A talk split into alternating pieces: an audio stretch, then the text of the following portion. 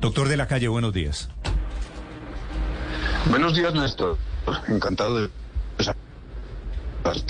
Gracias. Doctor Humberto, eh, ¿qué van a hacer ustedes, por un lado, usted y Carvalho elegidos con el Partido Verde, y la directora del partido diciendo que ella es de oposición? Al fin, ¿dónde está el Partido Verde Oxígeno? Bueno, maravillosa pregunta porque uno de los varios temas que hay en juego es ese. Sucede que los actuales estatutos de ese partido y además la lógica casi que elemental señala que la posición de la bancada la asume la bancada. O sea, este no es un partido, no puede ser un partido en el que alguien da una orden y la bancada obedece como en un esquema pues de, disciplina rígida, que me parece que no es correcto, entre otras cosas, desde el punto de vista de la democratización interna de los partidos, que es un anhelo adoptado ya por la Constitución. Esto se, esto se deriva de otra concepción. La propuesta de reforma de estatutos que ha presentado la dirección del partido, en su artículo primero crea la figura de la fundadora la fundadora del partido con nombre propio, nombre y apellido, cuya función es vitalicia, vitalicia.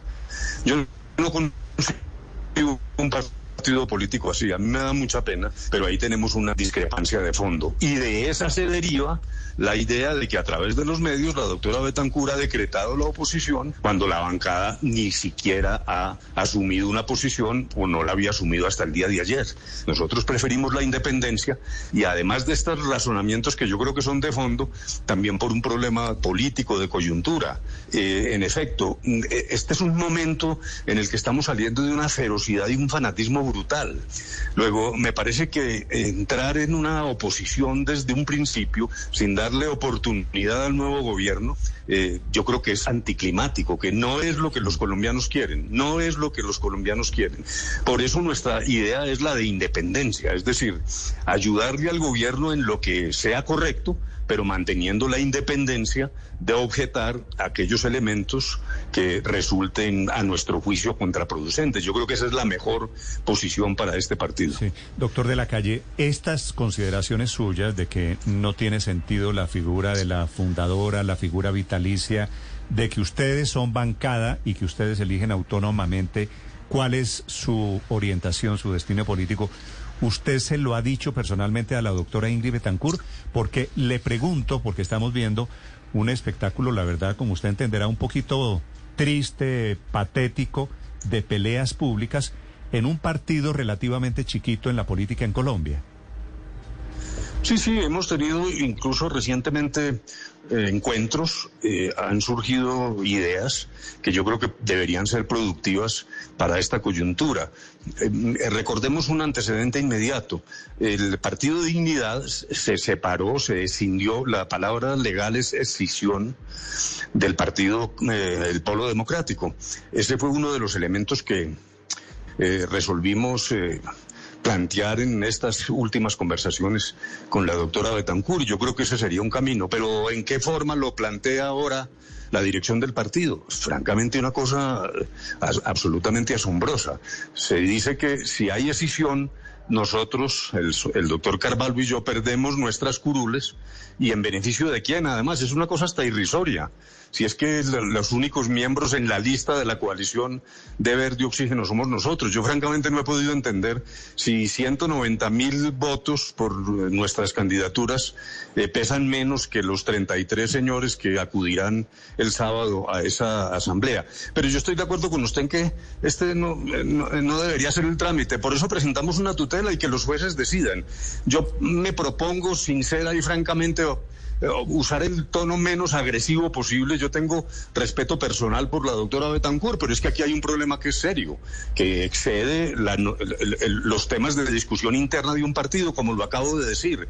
¿En qué consiste la democratización de los partidos? Es decir, es que hay un juzgamiento político que yo creo que le interesa a todos los colombianos. Pero, pero, doctor de la calle.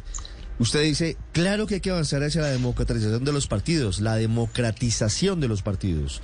Hay que avanzar hacia la posibilidad de evitar que sean partidos familiares o unipersonales o partidos en los que decide una sola persona. Lo que han hecho otros partidos es ponerse de acuerdo entre la dirección del partido y la bancada parlamentaria. ¿Esa posibilidad no la contemplaron? ¿Sentarse con la doctora Betancur y buscar un justo medio, buscar un consenso en torno a cuál sería la posición del verde oxígeno frente al gobierno del presidente Petro?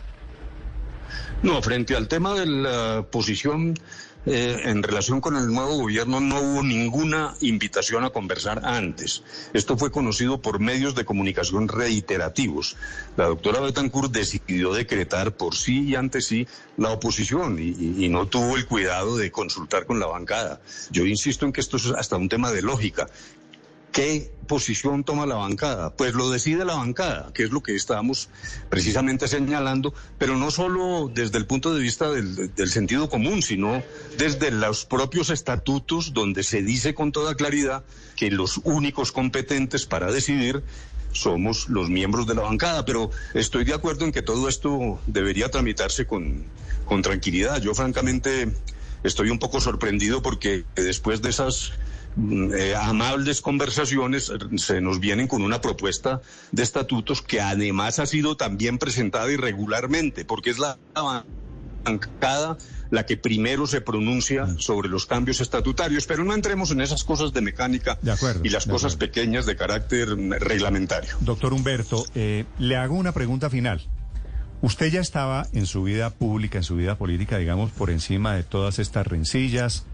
¿Usted se ha arrepentido, la verdad, se ha arrepentido de haber regresado a la política, a esta electoral? Pues hombre, yo le quiero contestar con absoluta sinceridad. Eh, recordemos que cuando se me planteó la idea de encabezar la lista, yo manifesté reiteradamente dudas, entre otras cosas por los elementos humanos que usted está señalado, pues, eh, que usted ha señalado, uno en, en estos trotes a estas alturas de la vida. Yo la pregunta que me hice en ese momento es, ¿puedo ser útil o no? Pero se lo digo de verdad. am- am- de vida. El que me quedó faltando ya no se va a poder, creo yo, porque eh, finalmente el chasis se va de... Entonces, no, no creo que tenga sí, yo- nuevas opciones. Si yo soy útil, es- de verdad estoy para eso. Ahora, todas estas pequeñeces y disputas absolutamente irracionales, pues a veces uno dice, caramba, ¿yo en qué diablos me metí? Pero bueno, ya estamos metidos y yo tengo que mantener el entusiasmo.